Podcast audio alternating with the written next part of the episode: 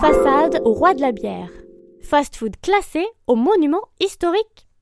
Tu vois cette vieille brasserie alsacienne faite de briques et de bois, toute comprimée entre deux immeubles? Depuis 1894, Gambrinus, le roi de la bière, trône au milieu de la façade une chope à la main. Aujourd'hui, il t'invite plutôt à déguster un gros Big Mac.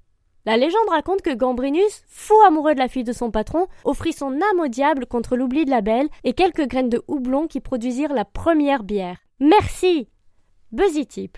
Sur le dallage de l'entrée, tu peux encore apercevoir l'ancien nom de l'établissement au roi de la bière.